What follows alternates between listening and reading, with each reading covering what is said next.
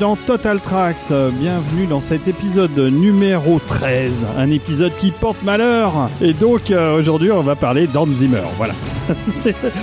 C'est dit.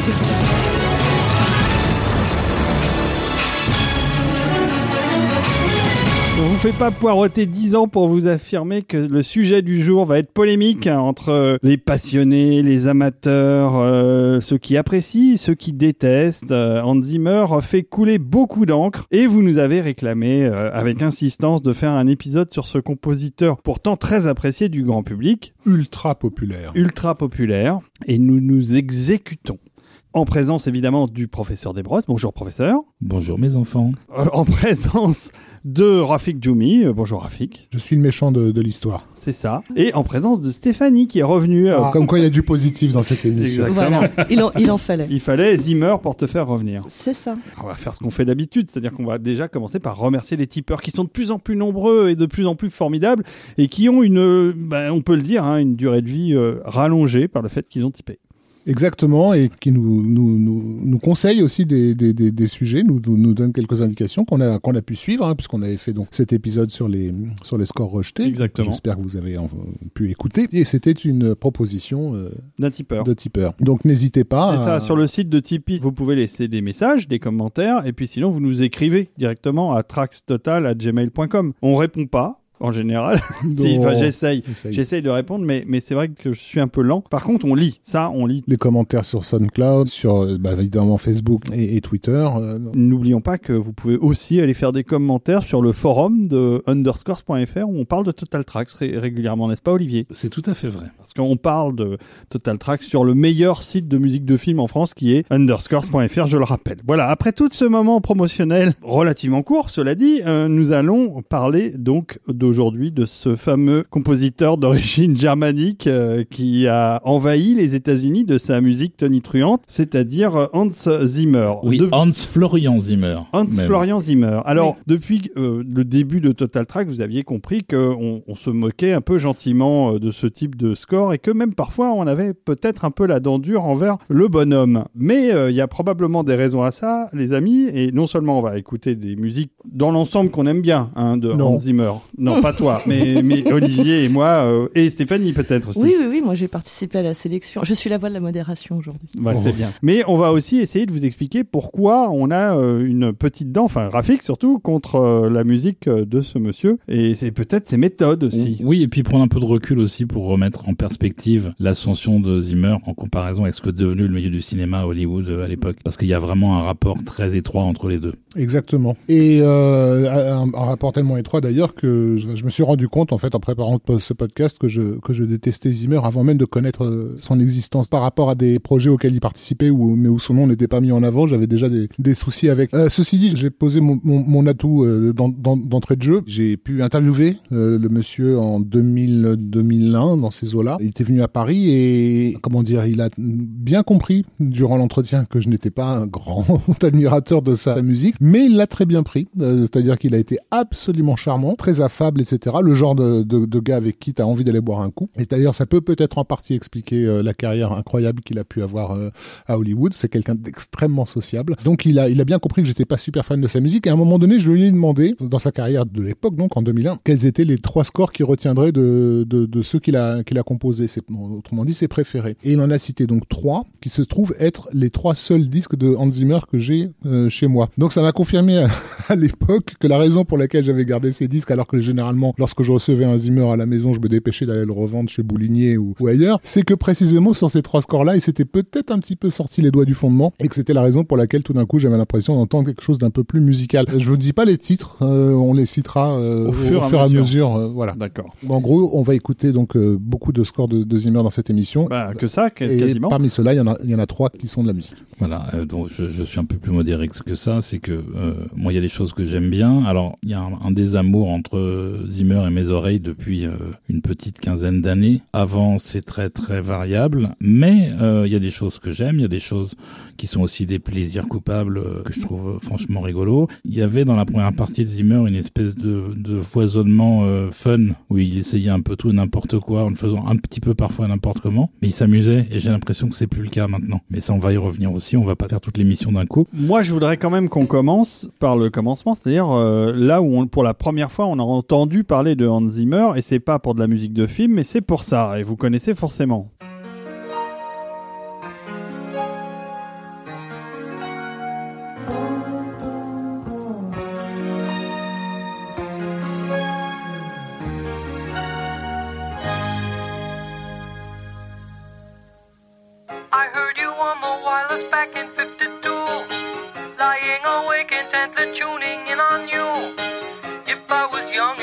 stop you coming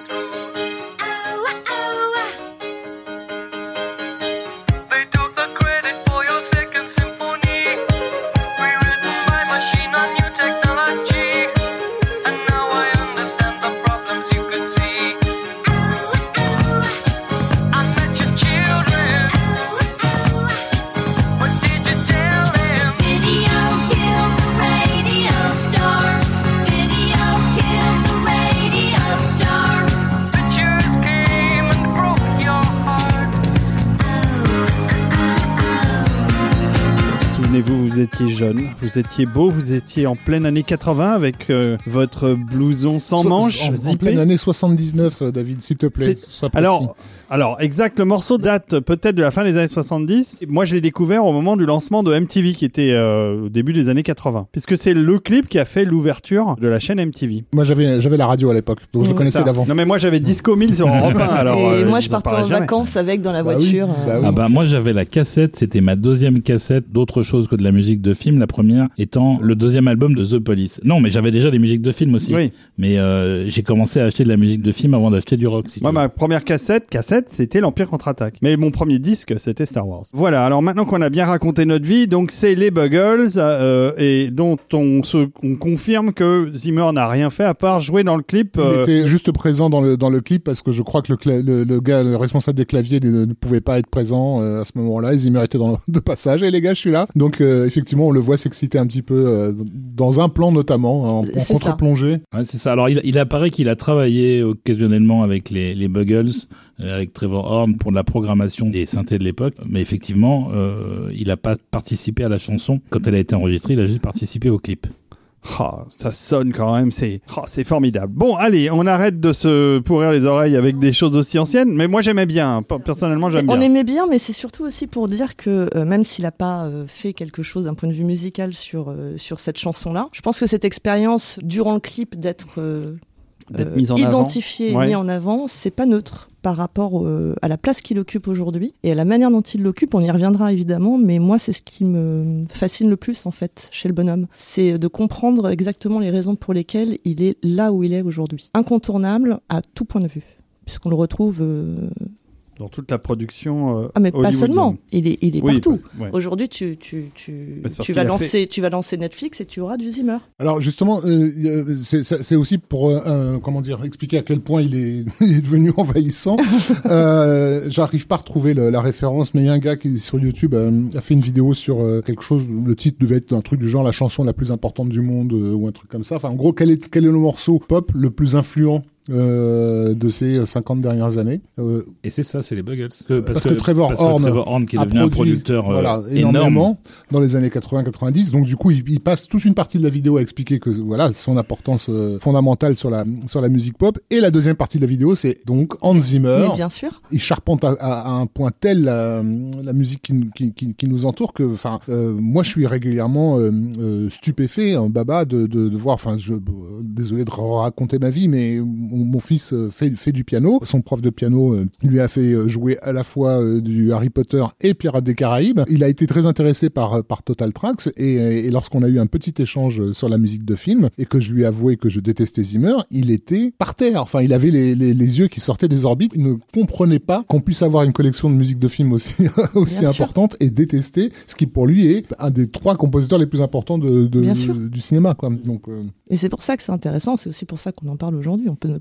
on ne peut pas ignorer le phénomène. Alors Olivier, tu as choisi un premier morceau qui n'est pas la première musique de Zimmer ou c'est la première Ah musique non, c'est pas la première musique de Non, c'est Zimmer. pas la première on va musique faire de un, Zimmer. un bref petit rappel euh, biographique. Il est né en 1957 à Francfort. Il a émigré dans, au moment de son adolescence à Londres, où il a commencé à s'intéresser aux synthétiseurs. Il n'avait pas de formation musicale véritable, c'est un autodidacte. Il a joué du clavier pour des groupes, un il a groupe fait- qui il a fait s'appelle du le piano pendant deux semaines.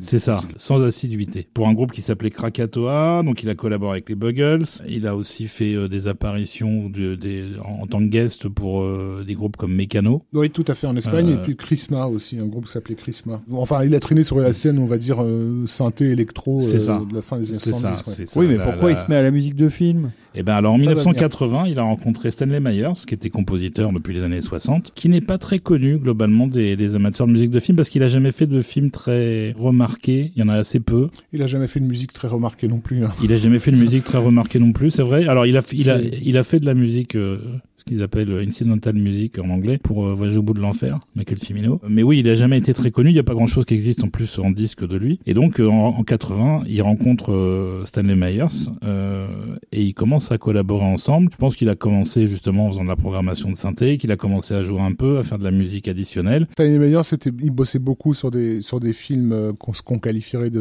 de- des films d'auteur.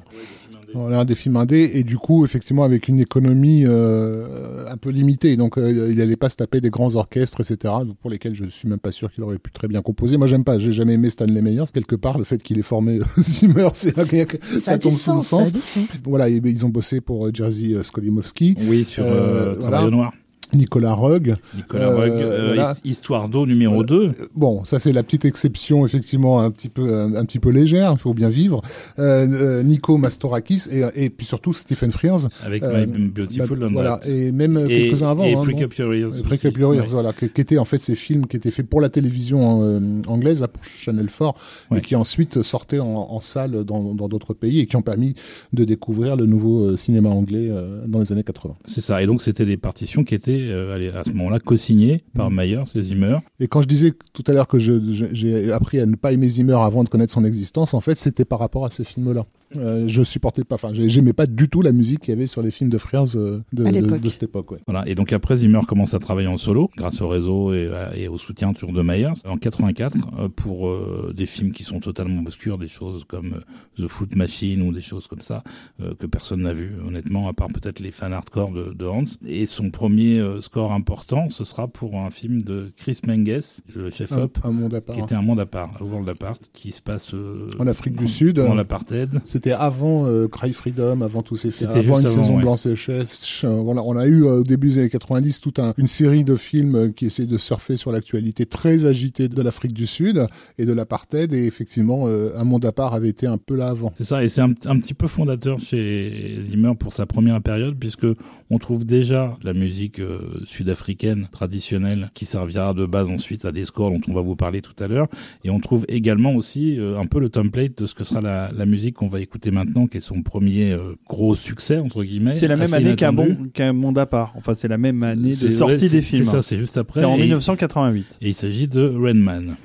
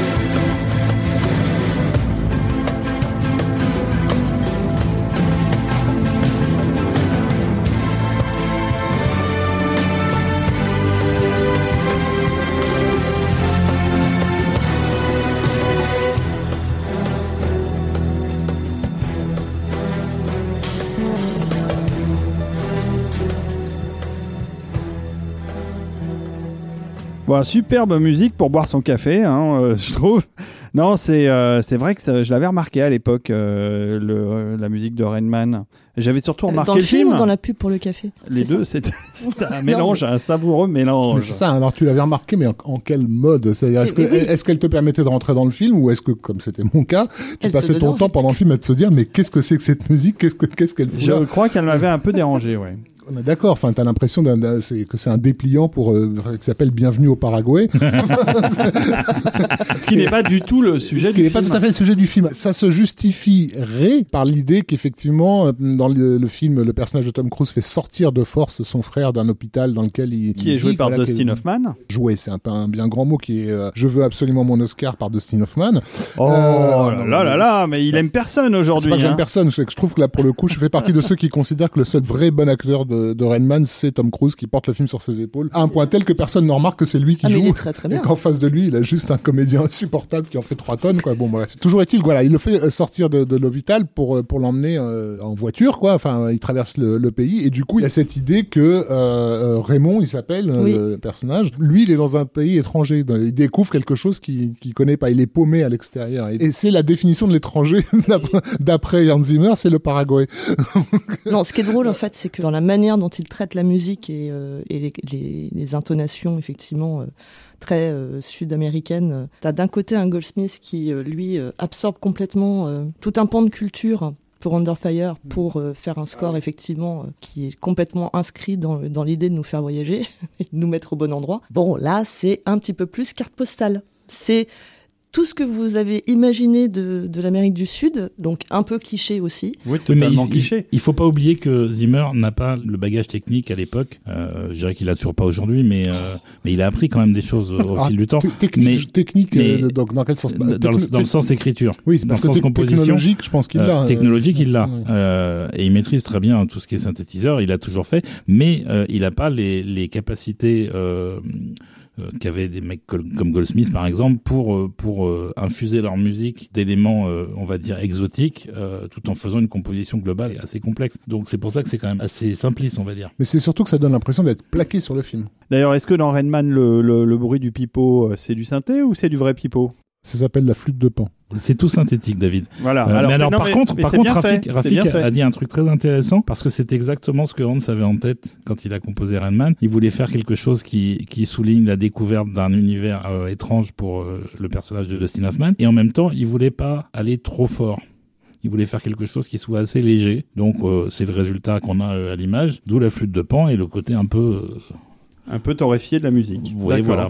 C'est quand même pas neutre qu'on commence par ce film-là parce que Ah bon c'est sa première nomination aux Oscars Et en pas la compositeur de musique de film et que c'est quand même pas rien parce que ça veut dire concrètement que là il vient de mettre le pied dans la porte et il va plus jamais en sortir en fait. C'est le VRP ultime, en fait. c'est le VRP ultime et surtout ça va lancer euh, euh, vraiment euh, un, un son particulier, on y reviendra après. Pour contextualiser pour ceux qui n'ont pas vécu cette époque, mais Rain Man, un an avant sa sortie, c'était déjà annoncé. C'est-à-dire que c'était le projet hollywoodien par excellence qui va de toute façon tout déchirer aux Oscars. Ouais. Euh, il, est- il est arrivé en précédé d'une réputation, alors personne l'avait vu comme, comme, le film à voir. Ma future épouse fréquentait des gens qui allaient pas ou, ou peu au cinéma et la première sortie euh, en groupe, ça, ils ont insisté pour aller voir Rain Man. Il y avait que moi qui voulais pas y aller.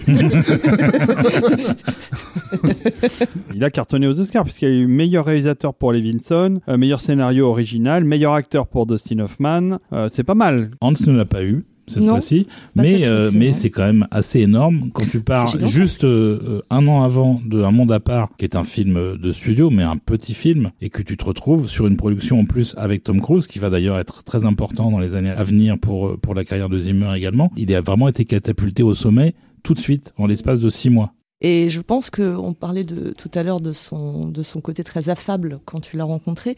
Je crois que c'est quelqu'un qui a beaucoup d'entre-gens et qui, euh, quand il croise des personnes, fait en sorte de tisser du lien Ah oui, assez oui, rapidement. euh, oui, lui, il réseaute euh, comme un Euh, fou. mais ouais. complètement. Donc à partir du moment où il obtient cette première nomination, ça y est, il a, il a chopé le fil d'Ariane, il va plus le lâcher. Quoi. Oui, mais c'est c'est un c'est un on en reparlera aussi, mais c'est un- c'est un très grand communicant, c'est un grand séducteur et surtout il le voit très bien pour ne pas répondre aux questions auxquelles il ne veut pas répondre. Moi, je interviewé également comme Rafik un peu plus tard que toi, je crois. Mm.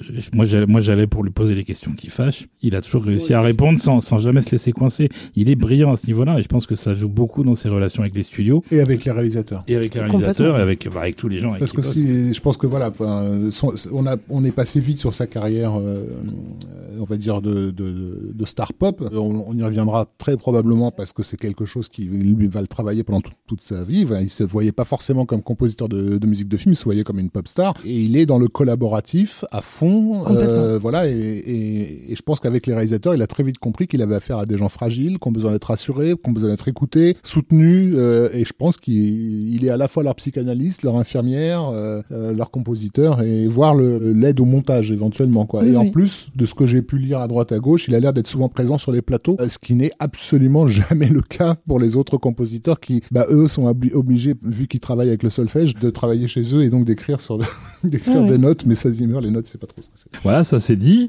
Bon. Merci, merci Rafik. Merci, donc, Rafik. donc en tout cas, Hans a le vent en poupe. Du coup, il prend ses affaires et il va s'installer à Los Angeles dès 1989, euh, où il crée euh, très vite là-bas, la même année, euh, son, Son studio. son studio qui s'appelait à l'époque Media Ventures, créé avec son partenaire euh, Jay Lifkin et qui va avoir aussi une importance cruciale dans les, les années à venir parce que son idée c'était pas seulement de devenir compositeur de films, c'était de développer un business de manière un petit peu inédite euh, à l'époque, tout en répliquant d'une certaine manière un peu plus industrialisée ce dont il avait bénéficié quand lui travaillait avec Stanley Meyer, c'est-à-dire d'être le coach, le gourou, le, le, le soutien de, de jeunes talents. Puisque Myers l'avait fait avec lui, il l'avait pris sous son aile et Hans a commencé à faire la même chose avec un certain nombre de jeunes compositeurs dont on sera aussi amené à reparler. Ça, c'est sûr. Euh, donc on est en 89, on enchaîne sur une deuxième musique. Mais tout à fait, c'est parti.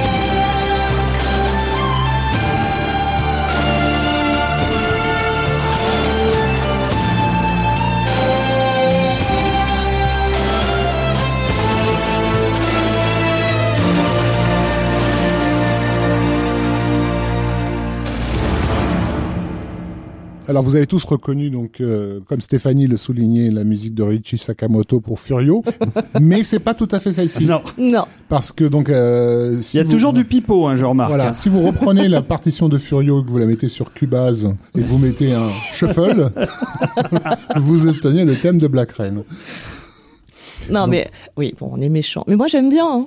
T'aimes bien quoi, Black Rain? Oui, j'aime. euh, C'est ce que je préfère dans le film, qui par ailleurs est invisible aujourd'hui, mais. euh, C'est pas invisible, c'est un regardable. Oui, oh, un regardable si tu préfères. Non, j'avoue, j'ai un- j'ai une petite tendresse euh, pour, pour le thème. C'est pas subtil pour deux balles, Sans blague. mais j'aime bien. Ce qui est marrant, c'est que il avait fait euh, Rain Man parce que Barry Levinson avait vu World Apart et avait aimé la musique. Là, il a fait Black Rain parce que Ridley Scott avait vu Rain Man et avait aimé la musique Mhm. et trouvait qu'elle avait une ampleur, c'est-à-dire tout l'inverse de ce que Zimmer essayait de faire puisqu'il voulait pas gonfler les, les personnages de Rain Man. Scott lui a trouvé qu'il y avait une ampleur qui méritait d'être plus développée dans un sujet comme Black Rain. Donc il est allé le, le chercher et c'est le, le début d'une longue collaboration puisqu'ils vont faire six films ensemble. Carrément. Et c'est aussi le début de la collaboration de Zimmer avec euh, Shirley Walker, puisque forcément, autodidacte, euh, lit à peine la musique, a besoin d'aide pour euh, tout ce qui est d'orchestrer dès qu'on fait appel à un orchestre. Et dans Black Rain, il y en a un, en plus de toute une batterie de synthé que lui maîtrise par contre très bien. Et donc il va aller chercher Shirley Walker, uke.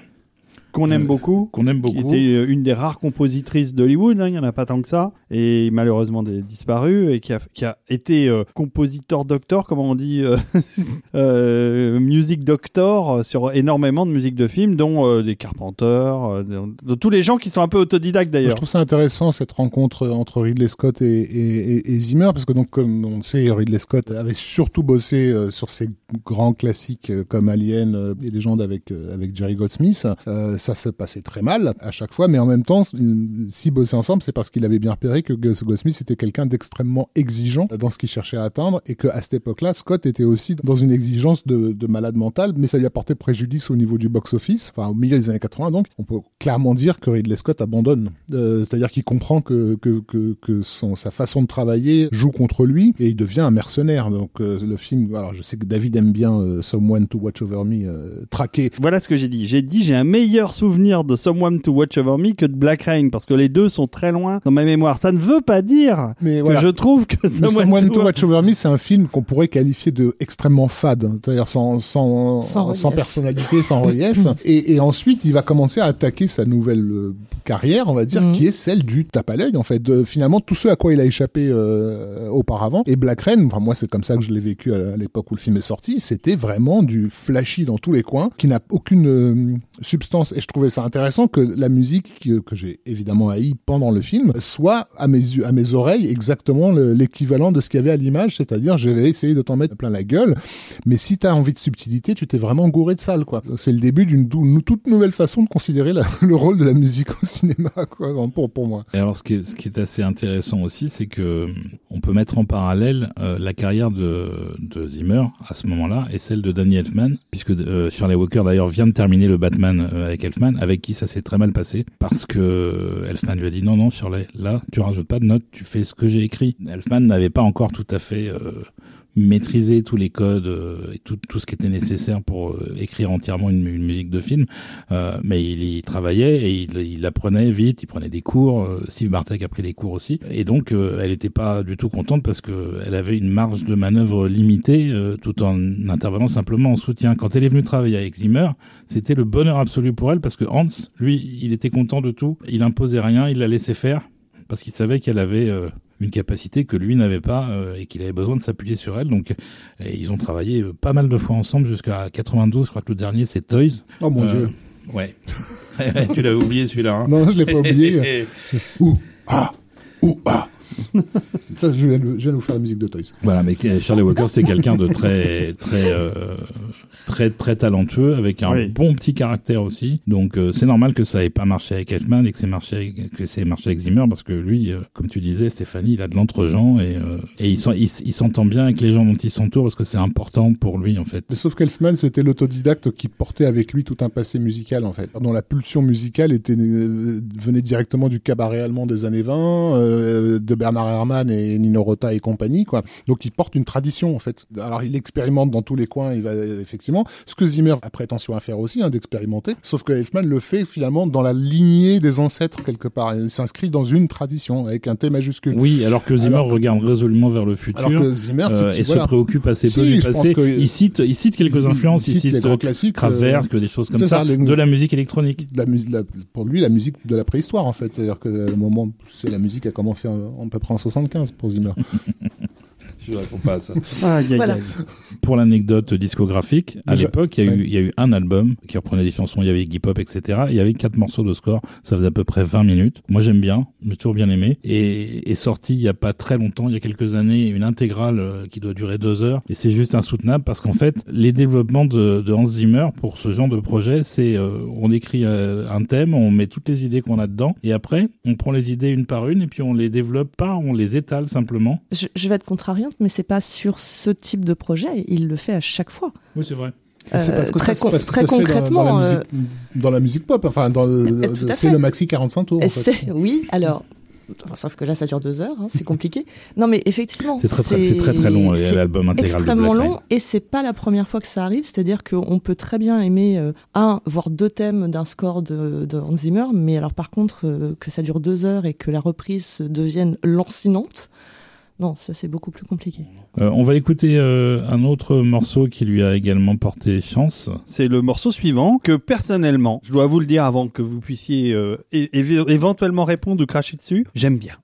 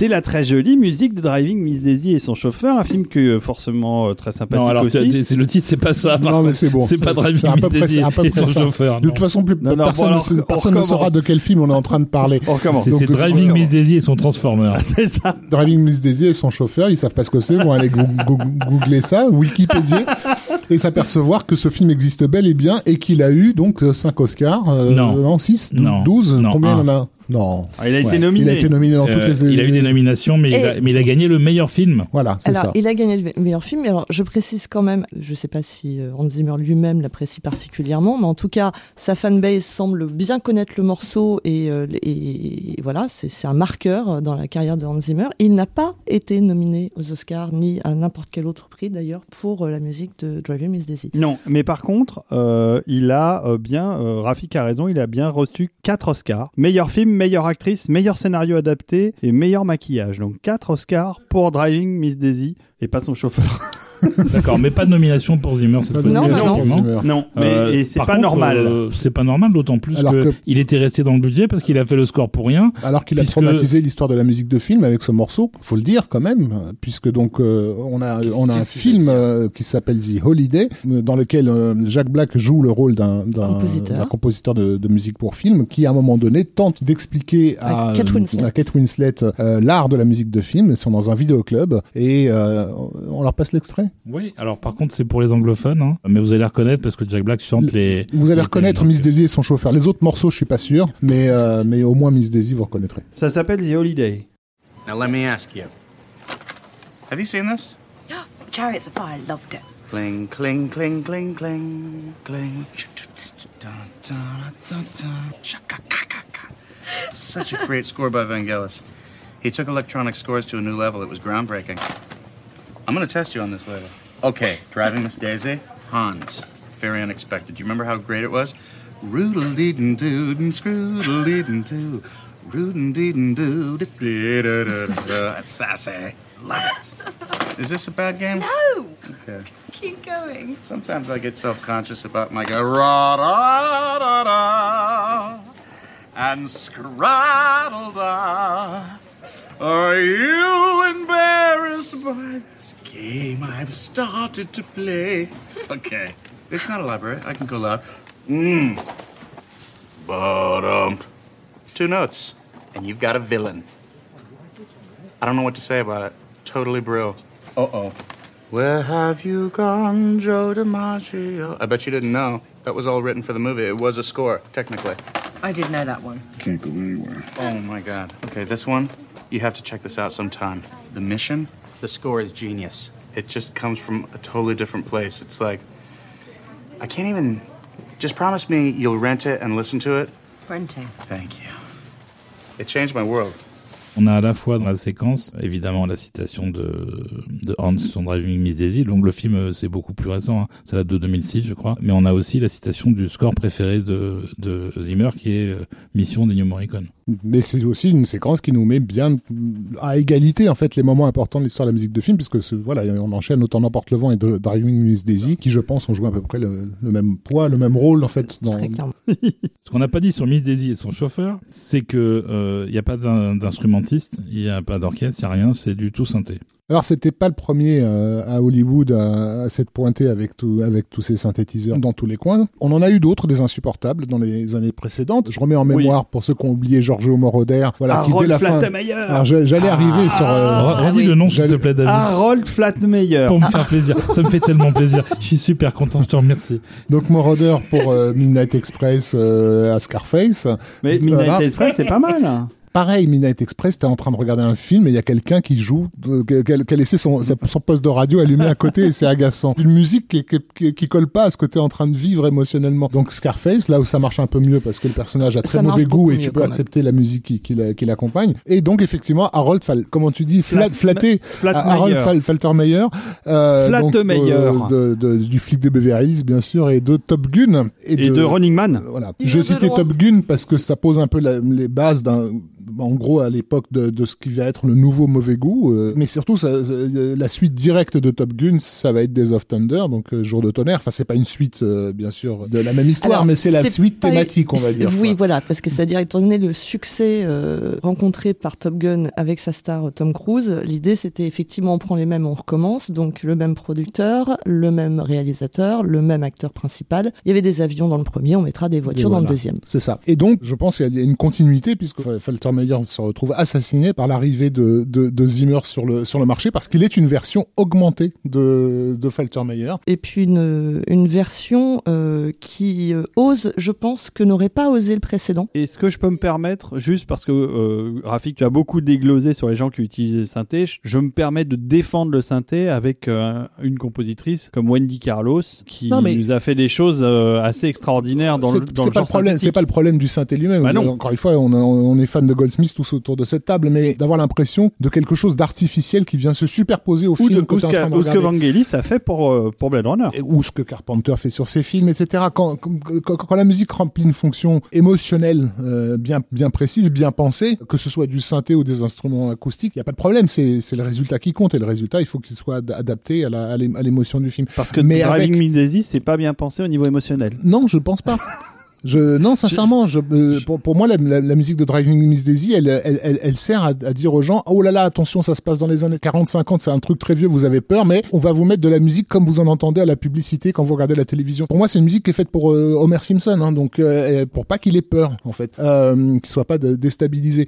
Simpson, Bruckheimer, ils vont, ils ont vraiment, c'est vraiment eux qui ont créé le, le, le- le nouveau cynisme euh, à Hollywood dans les années 80 avec des films qui se voulaient surstimulants pour leur public, que ce soit au niveau visuel, au niveau sonore, parce que c'est aussi, on, on en a pas parlé, mais l'explosion des, des, mixages son euh, dans, dans, ta tronche, enfin Top Gun, c'était quand même euh, au niveau Dolby Stereo, c'était euh, accroche tes oreilles à l'époque où le film sort. Et Days of Thunder se présente aussi comme un film qui va faire beaucoup de bruit. Alors, si je peux me permettre une petite euh, remarque supplémentaire, il y a une autre composante de la Zimmerie qui apparaît en 1990, c'est que euh, il fait quand même la musique de 1, 2, 3, 4, 5, 6, 7, 8 films dans la même année. Et donc, ça prouve à quel point ce gars est en train de devenir, dès le début des années 90, une espèce de monstre de productivité. Et ça fait aussi donc partie du succès euh, du, de- du personnage. C'est non seulement euh, sa patte euh, musicale à lui, mais aussi le fait qu'il va devenir surproductif et qu'il va truster absolument euh, tous les films importants du moment. Mais en plus, et parce que c'est Zimmer euh, qui, est, qui est aux commandes, c'est le son des années 90. C'est-à-dire que euh, c'est d'ailleurs euh, ce qu'on va écouter là maintenant, parce que c'est véritablement la patte Zimmer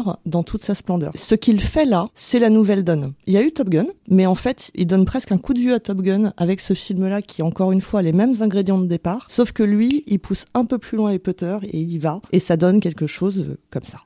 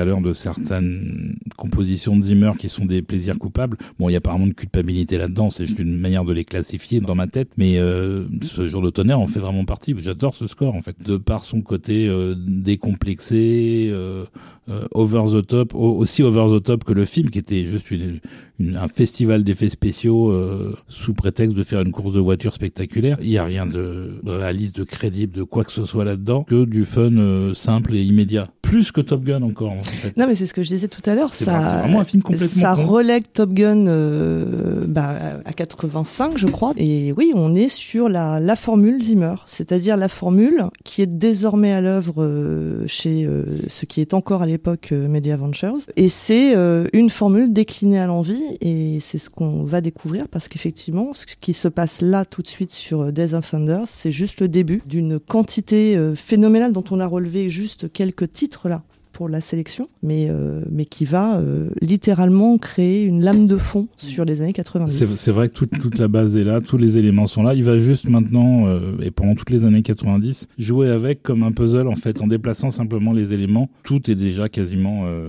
présenté. Mais c'est une formule dans, magique, Dans, dans. Jour de tonnerre, et, et la formule va marcher et va, va lui, lui apporter un succès absolument considérable, sans qu'il l'affine véritablement en plus. C'est juste, juste simplement changer un petit peu les couleurs, changer deux trois trucs, et ça marche toujours. C'est-à-dire que, et c'est sa grande force aussi à l'époque, c'est que il donne des éléments musicalement suffisamment simples et catchy, on y reviendra tout à l'heure aussi, c'est son côté pop star, c'est-à-dire qu'il a compris le sens de la formule et de la mélodie, comme on peut l'avoir sur des morceaux pop ou des morceaux rock, ça colle, et euh, l'identification avec euh, les films auxquels il se rapporte, qui sont, comme tu l'as dit tout à l'heure, souvent des succès, fait que euh, ce type-là, ben, on se souvient de ce qu'il a fait et on se souvient de son nom, et c'est ça qui fait que on fait appel à lui, ou en tout cas aux personnes qui travaillent avec lui et qui savent appliquer cette formule magique. Oui, et d'ailleurs, il sait déjà très bien s'entourer. Il a déjà commencé à recruter pour euh, Media Ventures. Il travaille toujours pour l'instant avec Charlie Walker pour les, les arrangements, la direction d'orchestre. Et puis là, pour tout ce qui est solo de guitare électrique dans Jour de tonnerre, il a fait quand même appel à une pointure, puisque c'est Jeff Beck qui joue la guitare sur, euh, sur le score. Donc là, ça c'était aussi un de ses fantasmes, je pense, c'était de, de collaborer avec des artistes venant d'un monde euh, autre que celui de la musique de film, de- de- du rock, de Bon, la ça pop, va pas etc. arrêter. Hein, il Et va- ça, ça va pas arrêter. Il va continuer à recruter puisque même un des premiers membres de Media Ventures, c'est euh, Trevor Rabin, euh, qui avait fait toute la première partie de sa carrière chez Yes. Il y a un, un- un point important par rapport à l'année à laquelle euh, on se situe, donc c'est 1990, la sortie de, de Jour de tonnerre. Comme tu l'as souligné, euh, il est sur sept films, euh, huit films, je sais plus, cette année-là, le père Hans Zimmer. Et ces films-là, qui sont donc des, des blockbusters d'été, sortent sur des, dans un parc de salles, notamment aux États-Unis, qui a été entièrement rénové sur les années 80. Maintenant, toutes les salles sont équipées en Dolby. le film sort en, Voir en THX. euh, en Dolby Stereo et en, voire en THX, tout à fait. ouais, puisque le THX 84-85, les Voilà, premières et- installations. Et le Dolby SR a commencé aussi euh, avec euh, Aliens en, en 86. Donc du coup, le mixage de, de- de- des- films est en train de prendre une importance absolument euh, cruciale dans la surstimulation du public. Sur Jour euh, de tonnerre, on a déjà au niveau les- des images, on a euh, six monteurs et, et au niveau du son, évidemment, je compte aussi les, les techniciens son euh, sur, sur le plateau, mais on a pratiquement une cinquantaine de personnes qui bossent sur, sur la bande son de, de- C'est de- énorme. du, du film. Et ça sera aussi le cas du film suivant dont on parlera avec des pompiers. Donc ce sont des films qui font beaucoup de bruit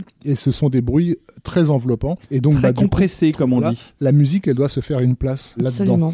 Or, en 1990, il y a déjà un autre compositeur qui, depuis dix ans, se bat avec les bandes son, Ouais. qui a compris qu'il va falloir taper fort si on veut se faire entendre, c'est Jerry Goldsmith, euh, sur Total Recall. Et Total Recall, ça aurait pu être le moule de la musique d'action des années 90. C'est aussi une musique dans laquelle le synthé est très important et dans laquelle les percussions sont, sont très importantes. Mais d'une certaine façon, Zimmer fait ce que fait Goldsmith avec Total Recall, mais il le fait, encore une fois, version Homer Simpson, c'est-à-dire avec des mélodies faciles à retenir, Plus simple. Mm. Et du coup, ça colle davantage. Mais Comme une musique de pub surtout. Euh, Oui. en- fait, voilà, c'est d'être euh, catchy et d'être suffisamment simple pour ne jamais être en compétition avec ce qu'il y a autour, donc les effets sonores, les dialogues, et pour ne jamais euh, faire appel à trop de capacité euh, d'interprétation de la part du public. Mm. Si c'est simple, il n'y a pas besoin de se poser de questions, il n'y a pas besoin d'analyser, euh, et du coup, bah ça, oui, ça va très très bien marcher pour lui grâce à ça. Il a répondu à ce qui était la tendance de Hollywood euh, de l'époque. On n'avait pas encore décidé d'abandonner l'orchestre. L'orchestre. Donc, il savait qu'il devait faire rentrer l'orchestre dans sa façon de faire de la musique. Euh, C'est pour ça qu'il a pris des gens pour faire les orchestrations, euh, Charlie Walker et compagnie. Ça le passionnait pas plus que ça. C'était juste qu'il était obligé de l'intégrer pour pouvoir faire tout le reste, tout ce qu'il y a autour, qui là, lui, lui, lui correspondait beaucoup plus. Mais il, il fallait pouvoir dire au studio, oui, bien sûr, il y a un orchestre. Donc, c'était, euh, c'était a- une excuse en fait. Il a su gérer l'entre-deux. Je pense que c'est peut-être là aussi que se situe le pôle d'attraction qui est devenu Hans Zimmer dans ces années-là. C'est que lui a senti qu'il était exactement à l'intersection et que s'il voulait jouer sa carte et bien la jouer, il fallait qu'il puisse à la fois utiliser de l'orchestre, euh, puisqu'on n'en avait pas complètement fini avec l'orchestre à l'époque à Hollywood, et en même temps commencer vraiment à distiller suffisamment d'éléments euh, synthétiques et, et, euh, et, et plus comme pouvait les utiliser Goldsmith, des éléments synthétiques parce que ça avait un- une véritable résonance par rapport au film euh, que, que ça illustrait. Là, c'était la nouvelle donne. Vous n'êtes pas encore prêt, c'est pas grave. Je vais gérer l'intervalle, mais c'est moi qui serai là et qui assurerai le, vrai son quand on va le créer. Je pense d'ailleurs que quand il était euh, à ce stade-là de sa carrière, il ne savait pas à quel point euh, il jouait pour son propre camp, puisque quand l'orchestre euh, et tout ce qui est développement thématique un peu notable sont tombés en désamour à Hollywood, Hans était prêt. Bien sûr. Il avait déjà tous les éléments, il avait juste à retirer quelques trucs parmi ses méthodes de travail et, et il était prêt. Alors que les, les compositeurs qui, eux, se concentrent uniquement sur, sur l'orchestre ont pris beaucoup, beaucoup plus cher que lui. Moi, je pense que je, je, je suis pas complètement d'accord avec votre analyse, mais je pense que Goldsmith a raté le coche de ce que Zimmer a réussi. Mais bien avant, en 86 et en 87, Goldsmith fait Who's Yours, le grand défi, 100% synthétique, pratiquement, avec des petits morceaux euh, à, à l'orchestre, mais le thème principal est un thème qu'on aurait pu euh, quas- quasiment attribuer à Zimmer. Et l'année suivante, non, il y a, non, non, je peux pas te laisser dire ça.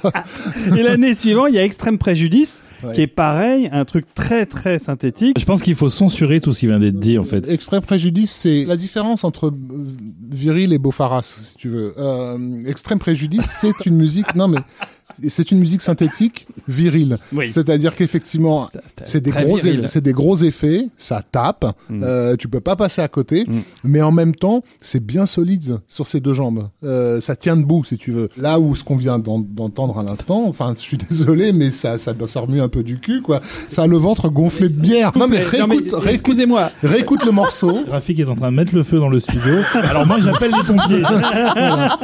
On va écouter Backdraft. C'est parti. Gardez en tête le ventre gonflé de bière. Vous êtes pas fins, vous les Allemands, hein?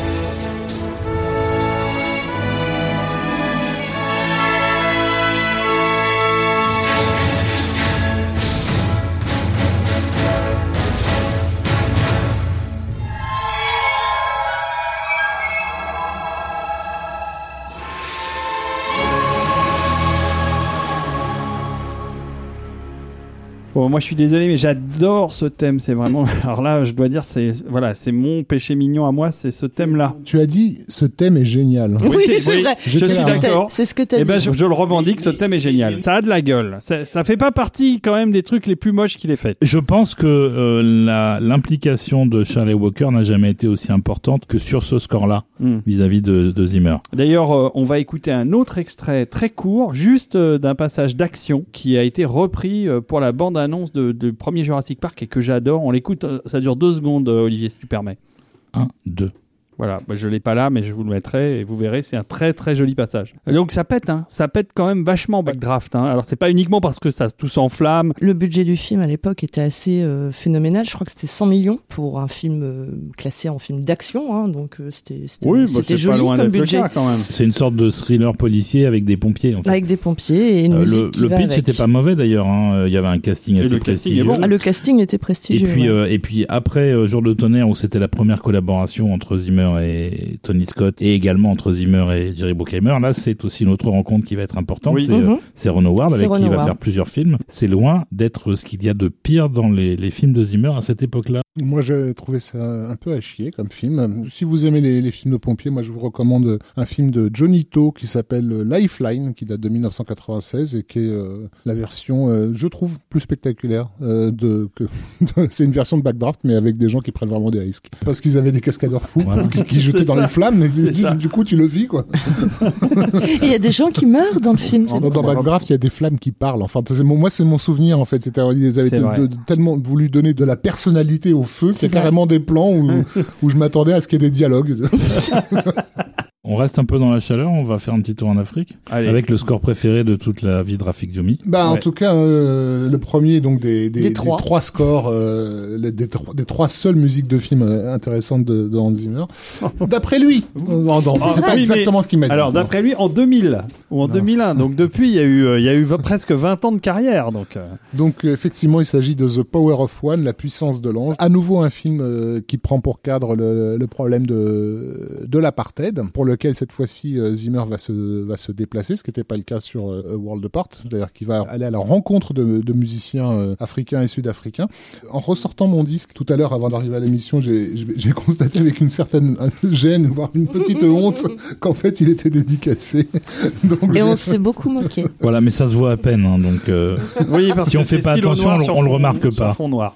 Euh, donc d'accord. Alors, The Power of One, la puissance de l'ange, c'est un film de John G. Avildsen, le réalisateur de Rocky et de Les Voisins avec John Belushi, qui se passe euh, en Afrique du Sud, qui raconte donc euh, l'histoire d'un gamin qui a été élevé euh, sous le régime de la de l'apartheid. C'est photographié par Dean Semler, qui est le chef-op de, de, de- d'Eman Max, donc avec euh, voilà de, de jolis couchers de soleil bien rouges, euh, en veux-tu en voilà. Pour ce film, euh, donc Zimmer va collaborer avec l'artiste Les Bohèmes et son groupe de, de, de chanteurs. Alors j'ai plus j'ai plus leur nom, mais ils sont ils sont ils sont beaucoup. Et on est vraiment là dans dans le cadre d'une musique dont on peut pas forcément dire qu'elle est composée par, mais elle est vraiment co-créée. Il y a un travail de collaboration, comme souvent l'ont fait d'ailleurs les artistes euh, pop. Euh, je pense à un mec comme Peter Gabriel qui allait aux quatre coins du monde enregistrer avec des gens. Et en fait, il n'était pas là pour composer, il était là pour amener euh, de l'électronique ou des, ou des instruments qui n'étaient pas forcément coutumiers de- des endroits où il allait, pour augmenter une musique qui était déjà préexistante en fait. Donc on est, on est dans le cadre de la world music en fait sur, Oui. sur The Power of One.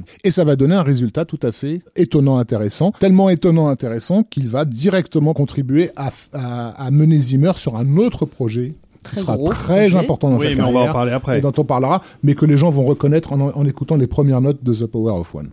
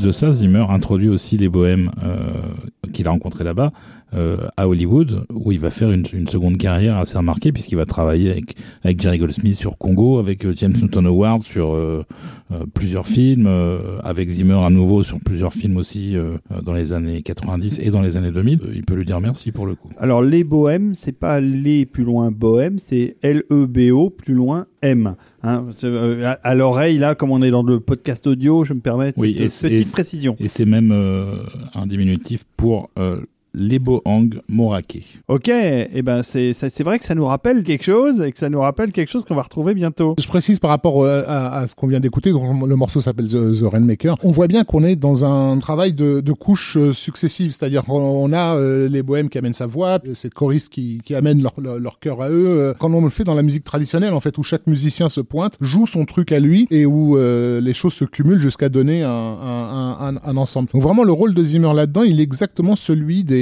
comme je l'ai dit tout à l'heure, de tous ces artistes, dont beaucoup étaient allemands d'ailleurs, qui à une certaine époque se baladaient aux quatre coins du monde pour permettre à des, gens qui n'avaient pas accès aux nouveaux instruments. Et c'est d'ailleurs comme ça qu'est née la musique euh, dub euh, en Jamaïque, puisque ce sont des, techniciens allemands qui ont amené euh, leurs instruments et leur, technologie, etc. Et l'ont laissé entre les mains des musiciens locaux qui en ont fait spontanément des trucs complètement dingues, qui a donné donc la musique dub. Donc David, euh, pour enchaîner, je dirais que tu es très cool. Yes, so cool. C'est le titre du morceau qu'on va écouter maintenant Absolument. C'est cool. pour euh, un nouveau film de Tony Scott euh, qui s'appelle True Romance. On écoute ça, on vous en parle après.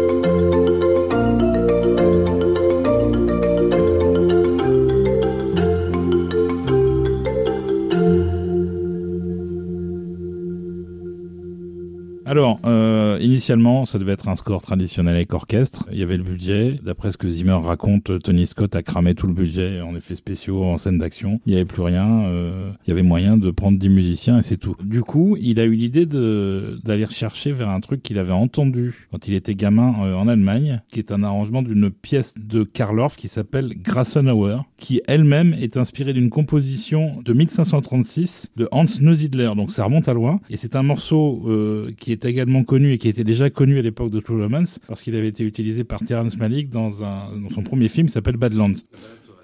Et il se trouve que La Balade Sauvage faisait partie des films qu'avait Quentin Tarantino en tête lorsqu'il écrivait le scénario de, de True Romance. Donc en fait, on est là dans la pure intertextualité, comme on dit.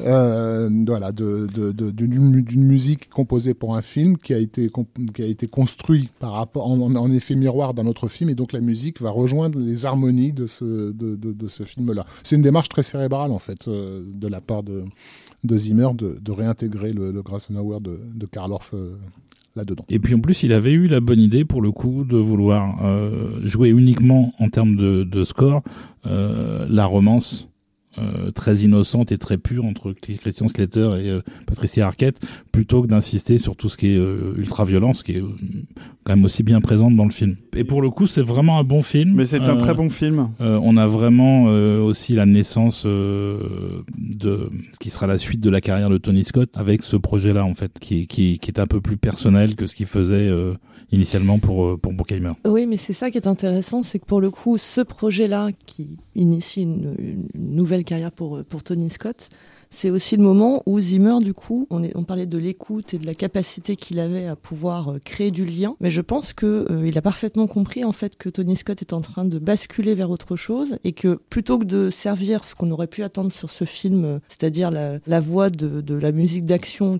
dont il avait déjà la formule magique, il choisit vraiment quelque chose de euh, beaucoup plus minimaliste, presque en retenue par rapport à ce qui est attendu sur le sur le film quand on le quand on le regarde et je trouve ça intéressant qu'il soit tellement euh, en accord en fait avec le avec le projet et ce qui prouve bien que c'est pas lui qui va imposer quoi que ce soit c'est vraiment lui qui est à l'écoute des désirs et de Il est dans la collaboration. Ah, fond, vraiment, C'est sûr. Ce qui, est, vraiment. ce qui est paradoxal pour moi, en tout cas, puisque j'ai souvent l'impression que sa musique se met en travers du film. C'est-à-dire, j'arrive pas à accéder au film à cause de la musique de Hans Zimmer. Là, pour le coup, sur True Romance, la musique, elle est à sa place. Je suis pas un fan, je l'écouterai pas à part personnellement. Mais en tout cas, sur le film, elle correspond Elle bel fonctionne et bien très, très à bien. une émotion sincère que le film cherche à, à, à porter. Quoi. Mhm. Vous avez vu comment on est positif Ah non, mais eh, hein, on n'entend pas ça tous les jours dans la bouche de Rafik Djoumi. Alors on est en 1994 et là c'est le choc pour moi. C'est une révélation. Je dois dire que j'ai découvert Hans Zimmer pour ce film. C'est-à-dire que ça veut pas dire que je l'avais ignoré dans les films précédents, mais il m'avait pas plus marqué que ça hein, pour plein de raisons. Mais là, en 1994, sort le film sur lequel je vais écouter euh, cet album musical à foison, en, en long, en large, en travers, apprendre les chansons par cœur, être euh, capable de vous les chanter aujourd'hui si vous voulez. Non merci. Euh, et donc, donc voilà, c'est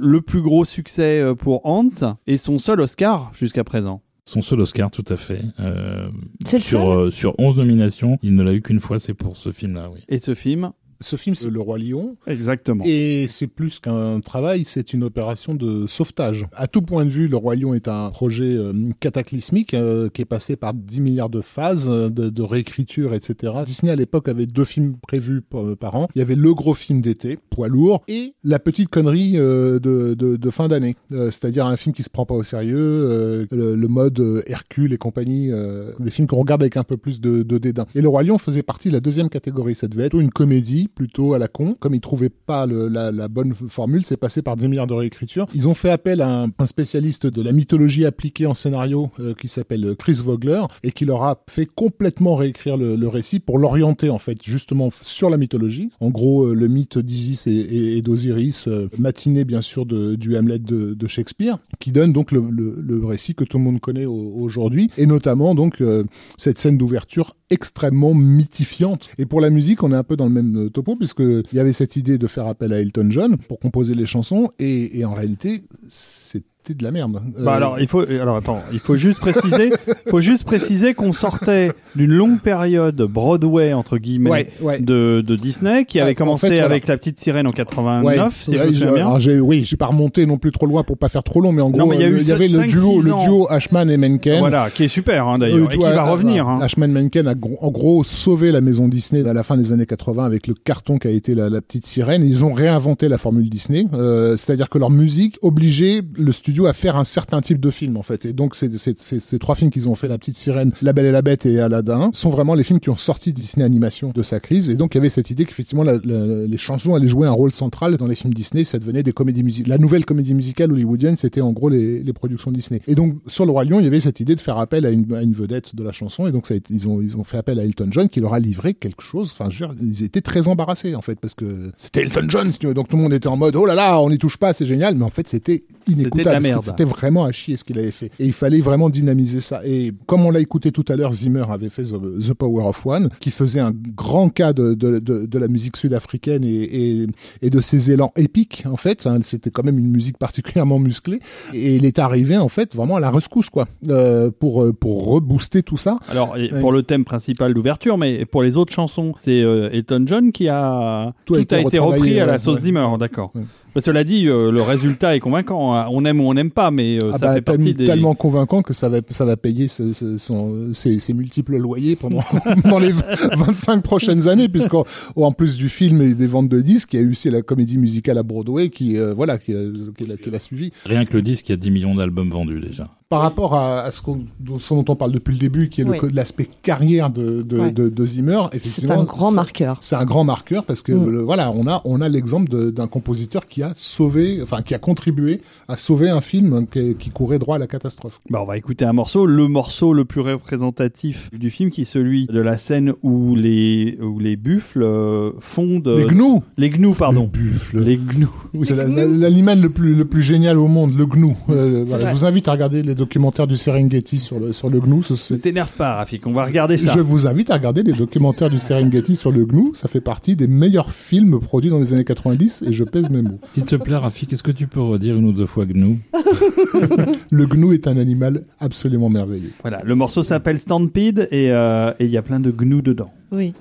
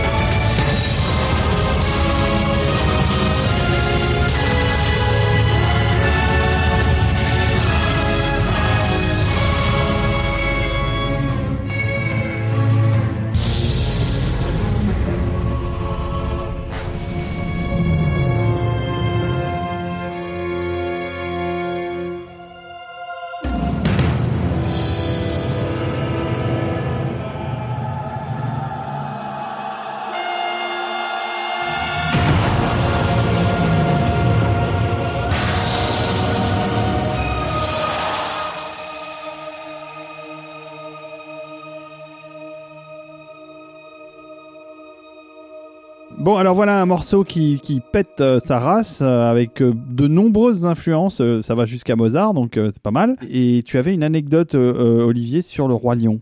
Oui, c'est que euh, Zimmer, évidemment, vu la thématique, vu euh, que ça se passe en Afrique, était évidemment tout de suite parti sur euh, le fait de retourner en Afrique du Sud, de travailler avec les bohèmes. Si ce n'est qu'en Afrique du Sud, il n'a pas pu y retourner puisqu'il était euh, blacklisté. Et The Power of One, ça a fait qu'il a été classé comme euh, personnalité problématique qui n'est pas bienvenue dans le pays. Bah oui, c'était encore l'apartheid à l'époque. et donc, euh, carrément, euh, Disney lui a interdit d'y aller en craignant pour sa vie. Voilà. Et donc, euh, Oscar pour le score, je crois Oscar pour la chanson aussi. Oh, Oscar pour plein de choses. Euh, le Roi Lion a cartonné à, à- à de nombreux euh, points de vue et il a récolté euh, énormément de récompenses puisqu'il a eu le Golden Globe meilleur film, meilleure musique, euh, meilleure chanson et Oscar meilleure musique et meilleure chanson originale. Voilà, donc euh, en effet, il a fait le plein. Zimmer a fait le plein et, et voilà, ça s'est arrêté là. Par rapport au Roi Lion, euh, l'autre, euh, on a parlé du fric, on a parlé des récompenses, etc. Mais en fait, sur un plan euh, euh, c'est à, à noter aussi parce que, bah, mine de rien, ce sont des films avec lesquels les gens grandissent. C'est-à-dire qu'en fait, on va avoir une nouvelle génération dont la le premier contact avec la musique d'action va être précisément le morceau qu'on vient d'écouter.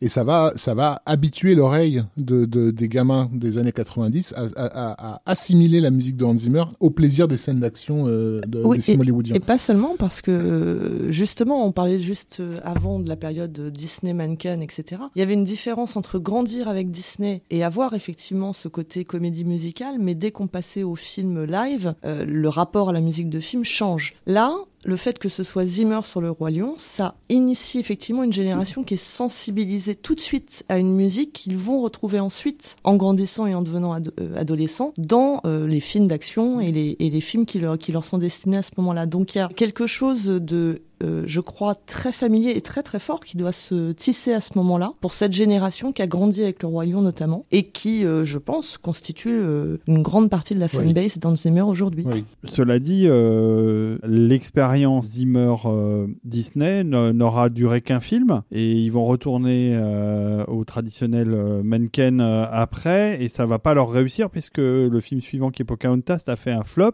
Pour Disney, ça, ça a été une parenthèse, mais ce qui se passe aussi à l'époque, c'est au niveau politique, c'est que c'est le début de- du départ de, de, de, de- de Jeffrey Katzenberg de, de l'enceinte Disney pour aller monter le studio DreamWorks. Et, et lui, pour le coup, il va prendre l'équipe gagnante du, du Roi Lion, Exactement. euh, puisque euh, Zimmer se retrouvera sur Le Prince d'Égypte, qui, est- qui sera le premier gros dessin animé DreamWorks en concurrence euh, frontale avec Disney. Oui, puis Zimmer deviendra carrément le directeur musical de DreamWorks pendant, Voilà, pendant des années. fait. en fait. DreamWorks Animation et DreamWorks tout court. Jusqu'à effectivement con- contaminer euh, tout le studio, euh, passer de l'animation à un studio, euh, voilà, un studio tout court. Voilà, mais il va aussi en profiter pour euh, révéler au fil des, des d'animation des gens qui collaborent avec lui, dont un, un extraordinaire compositeur, en particulier quand il travaille sur l'animation, qui est euh, John, Powell. ouais. Et Mark Mancina aussi qui a commencé par travailler avec Zimmer et qui finalement va euh, faire Tarzan avec Disney euh, avec beaucoup de réussite je trouve pour lui et, et pour le film. Donc euh, C'est vrai qu'on n'a pas parlé de ce pauvre Marc euh, qui avait fait quand même Speed dans, dans, dans l'intervalle. quoi. euh, qui- Tout à fait. voilà, qui, pour le coup, en, en musique d'action euh, des années 90, c'est- là aussi. Et donc là arrive une vague, une énorme vague, oui, euh, un tsunami même. un tsunami qui va définir de manière absolue tout le son des scores d'action des, des 10 ou 15 années à venir à Hollywood. C'est un film euh, à nouveau de Tony Scott qui s'appelle David. Crimson Tide. Oui. USS Alabama en français. Et Marée Rouge au Québec. ah bah voilà. On peut écouter déjà le morceau ça Ah bah Oui. écoutons-le alors. Bah oui. Ça s'appelle Roll Tide.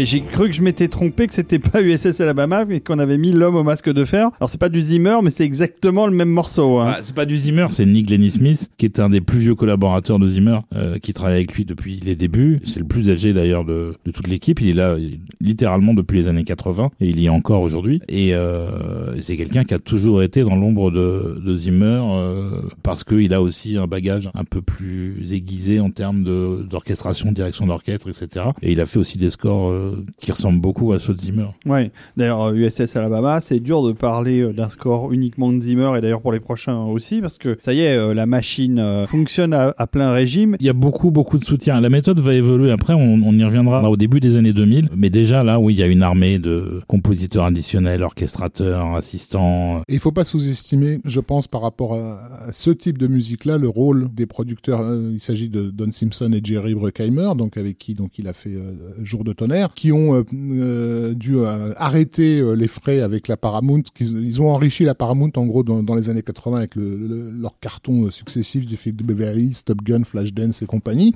Donc ils ont amené une formule, il n'y a pas d'autre mot, à Hollywood qui a vraiment marché pendant dix ans. L'échec euh, énorme de, de Jour de tonnerre a été mis directement sur leur- leurs épaules en fait. Enfin, la Paramount considérait que bah, le, le budget co qui était quand même particulièrement gonflé et le budget et le budget pute aussi euh, pour, pour Don Simpson notamment. Mais ça, je vous invite à aller lire les bouquins qui lui ont été consacrés. Et donc du coup, les, les deux gars se sont barrés en gros et, et, et c'est Disney qui leur a signé un deal en 1991. Et donc ça va être le nouveau logo euh, Simpson Bruckheimer là qu'on qu'on- avec la route, euh, la caméra qui file sur la route là qu'on connaît bien. Alors le premier The Ref, il a pas il a pas cartonné, hein, il sort en, en 94, mais USS Alabama, ça va être vraiment le le nouveau modèle, la nouvelle formule de C'est la Simpson nouvelle Bruckheimer. formule, c'est ça. Et ils ont beaucoup d'influence sur les choix, euh, sur le- la direction que doit prendre la musique. Donc tout le côté, vraiment, je trouve là pour le coup, encore une fois, bien relou, bien beaufarasse, bien euh, patriotique, mais je dirais dans le mauvais sens du terme de, de la partition. Je pense pas que ce soit uniquement Zimmer. Encore une fois, je pense que Zimmer était très attentif, il a bien écouté ce qu'on lui a dit. Euh, Simpson, euh, alors, je pense, enfin, j'y- je, je, je visualise la scène du mec complètement sous coke en train de, de postillonner dans tous les coins et de faire des gardes à vous et des saluts et l'autre de dire ok ok bon là je crois qu'il va falloir vraiment que je mette le paquet au niveau garde à vous donc on va pas faire dans le subtil et ça donne effectivement ce qu'on vient d'entendre sachant que quelques années auparavant en 90 on a eu euh, Basile Paul Doris qui faisait à la poursuite d'Octobre Rouge avec une élégance absolument euh, Oui, euh. absolument dingue. Je veux dire qu'il y avait une autre façon de de- d'approcher la, la musique de film de film d'action avec des avec des sous-marins. Alors que pourtant Paul Doris utilisait aussi beaucoup le synthé dans dans sa partition. Mais là on est vraiment dans le bah, Don Simpson Homer Simpson. Enfin je veux dire vraiment j'y reviens tout le temps mais c'est la, la Bah, subtil avec du poil autour. voilà, c'est ça Vous êtes pas fins, vous les Allemands, hein? Oui, sachant que euh, Bruckheimer n'était pas en reste parce que Don, Don Simpson est mort euh, pas très longtemps après, Il deux était- trois ans C'était après. la fin là, ouais. Mais il était pas, il était pas vieux. euh. Ah non, il était pas vieux, Il est non. mort pendant la production de The Rock. Et donc euh, Bruckheimer s'est retrouvé tout seul, mais il avait la même capacité que son ex-partenaire à exprimer de manière assez particulière ses besoins en termes de musique. Je l'avais déjà dit dans l'épisode fantasy, mais je le répète quand même pour euh, Pirates des Caraïbes, le cahier des charges pour Hans, c'était il faudrait que la musique ce soit comme des clowns avec une tronçonneuse. Je pense qu'il a, dû- il a dû beaucoup, beaucoup euh, se retourner dans son lit avant de, de- de trouver une idée qui allait correspondre à ce qu'on lui avait demandé. Alors bah, justement, The Rock, c'est c'est Ah Bah, on y arrive. Hein. Après USS Alabama, euh, on peut pas euh, faire autre chose que d'écouter du The Rock. C'est ça, et c'est pas tout à fait un hasard, mais euh, moi je- ça m'a sauté aux oreilles quand j'ai réécouté la playlist après l'avoir constituée. C'est que finalement The Rock, euh, le, le- le tout début du film, et ce que la musique qui a été composée pour, c'est euh, basiquement une réécriture de celle qu'on vient d'entendre pour USS Alabama. Alors c'est pas une réécriture, moi je pense que c'est encore une fois le programme Cubase hein, qui est remis en, mo- en mode shuffle et simplement en, attr- en- en- en attribuant d'autres instruments. Oui, non, mais d'autant que là, on, on a euh, quand même un, un- dans cette équation-là où on retrouve les mêmes formules, on a quand même un, un Michael Bay aux commandes, ce qui est pas neutre non plus. Euh, parce que lui aussi incarne euh, l'esprit euh, Bah, années c'est 90 la- euh, ô combien. C'est la version plus plus plus de Tony Scott. C'est ça, c'est-à-dire que euh, c'est la version augmentée dans le, le côté euh, zéro complexe et, euh, et on y va et tant pis si au montage on ne comprend pas ce qui se passe et où est cette putain de Ferrari. Tant pis, on y va quand même. Ouais, mais on, on est d'accord. Non, bah, bah, tu, tu rigoles, mais tu rigoles, mais je pense que je pense que tous la- tous les spectateurs ont eu le même réflexe pendant la poursuite en bagnole, de se dire mais qui est en train de qui poursuit qui c'est ça. Non, heureusement qu'elle est jaune, hein, parce que de toute façon, euh, tu la vois pas sinon. Et là, Je pour le coup, effectivement, euh, tous les défauts qu'on peut attribuer à Michael Bay, on peut les attribuer, je pense, à Zimmer. Même si, même si encore une fois, je sais pas si c'est Zimmer le responsable. C'est plutôt l'industrie hollywoodienne dans laquelle il. Moi, je pense il qu'il répond à Il la répond demande, en fait. et je et je pense qu'il en, alors pour le coup, en adéquation totale au projet. Voilà, le style de Michael Bay, on pourrait le résumer à il n'y a pas de style, ça n'est que du money shot. C'est-à-dire que chaque plan est effectivement incroyablement travaillé, comme si c'était le dernier plan de la scène. Et c'est hyper Et- payant à chaque fois. C'est hyper exactement. payant, mais euh, c'est hyper payant comme ça peut l'être dans une pub ou Oui. voilà, c'est le côté c'est le côté photographique. Mais l'idée d'une construction dra- dramatique, d'une construction narrative qui mène à un plan euh, iconique, ça il connaît pas. Et du coup, il t'est tout le temps surstimulé quand tu te mates un, un- un film de, de Michael Bay. Mais surstimulé, ça veut dire que tu sors épuisé, mais tu sais plus ce que tu as regardé. Et pour la musique, j'ai l'impression que c'est à peu près la même euh, la même formule. C'est ça, les potards sont à fond Ah, tout le ouais, temps. Euh, C'est comme si on regardait la visualisation graphique d'un morceau de musique où les crêtes débordent de l'écran en fait, Mm. sans arrêt. Et c'est comme ça tout le temps, tout le temps, tout le temps. C'est ça. Et ce qui va vraiment être un problème dans les années à venir avec Zimmer, qu'on n'a pas encore abordé, qui va être de plus en plus marquant au fur et à mesure que qu'il fait des, des, des films de plus en plus gros, euh, c'est que quand il y a un orchestre, tout le monde joue à l'unisson tout le temps. Il y a très peu de contrepoints, euh, on met des cordes, euh, des cuivres, euh, des percussions, mais tout le monde joue la même chose tout le temps, il n'y a aucun relief, et en plus on a tendance de plus en plus, et c'est pas que chez Zimmer d'ailleurs, désormais, de- d'enlever tout ce qui a trait au bois. Oui, mais enfin, c'est ce qu'on disait tout à l'heure. C'est aussi parce que le- les effets sonores prennent tellement de place, et dans le cas de Michael Bay, ils sont bien là. Euh, si la musique doit exister et si on doit l'entendre, bah, il faut justement trouver une fréquence qui fait qu'on ne peut pas l'ignorer. Et lui adapte complètement à, cette, nouvelle manière de faire du cinéma. Ça fait aussi partie de la jouissance d'un film de Michael Bay. C'est ça, le phénomène jouissif, c'est à la fois euh, une expérience euh, un peu machine à laver, on en ressort, on est épuisé, on sait pas trop ce qu'on a vu, mais c'était très sympa, c'est un peu comme un grand 8. Et la musique, c'est la même chose, c'est-à-dire que on en a pris plein les oreilles. Oui, on sort comme d'un concert de rock et on aurait oublié les, les plugs pour les oreilles, quoi. C'était moi qui jouais le rôle du méchant dans cette émission. Ouais, au moi je trouve pas ça terrible. Je- on va couper court en écoutant le morceau de The Rock que tu as sélectionné, euh, professeur Desbrosses.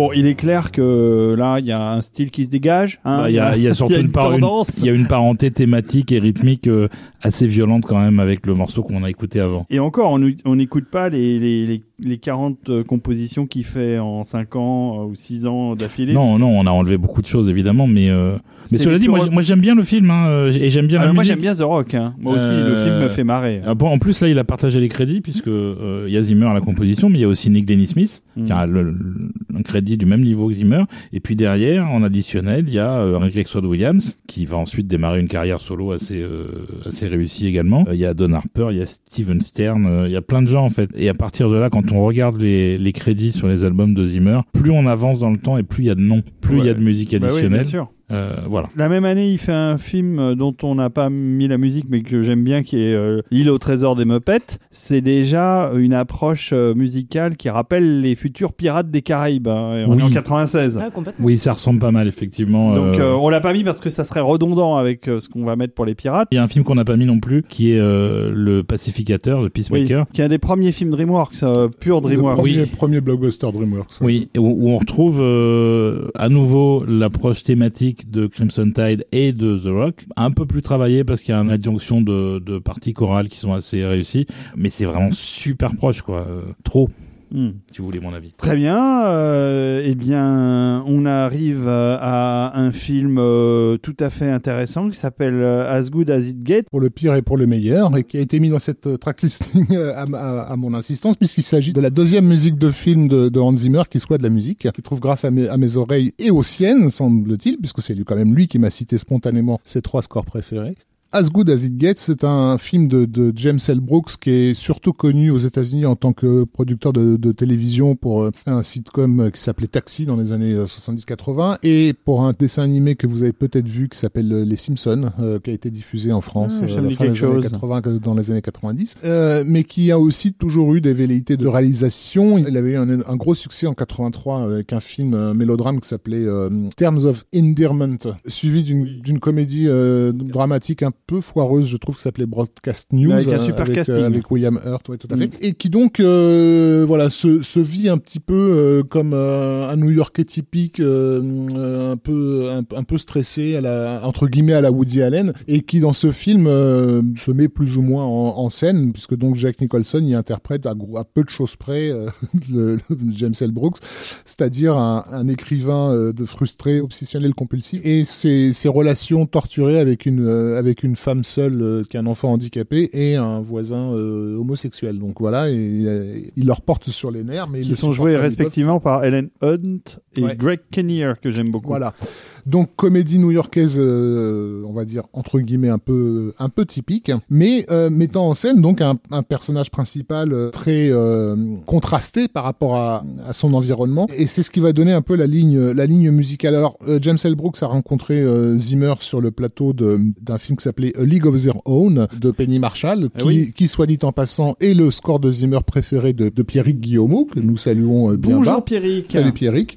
Euh, et voilà, il a insisté pour qu'on parle de A League of Their Own, donc vous- maintenant vous le savez. C'est un film avec des joueuses de, baseball. Avec Tom Hanks qui dirige une équipe de joueuses de baseball Oui, féminine en fait, ça. voilà, et qui a beaucoup de mal à, à cette idée parce qu'il considère que le baseball est un sport, euh, un sport d'hommes et euh, il se retrouve à devoir, euh, voilà, il va, il va quand même en faire une équipe, une équipe gagnante. Mais oui, parce que c'est ça, les films de sport américains, ça, ça finit toujours par un par match gagné. Et donc, c'est intéressant cette anecdote qu'il ait rencontré sur le plateau de League of Their Own, parce que des compositeurs qui se trimballent sur les plateaux des films, il n'y en a pas tellement euh, à Hollywood. Comme On l'a l'a dit, euh, ils sont occupés à travailler chez eux. euh, voilà. Et plutôt seul d'ailleurs. Mais Zimmer, il n'a pas besoin de travailler chez lui.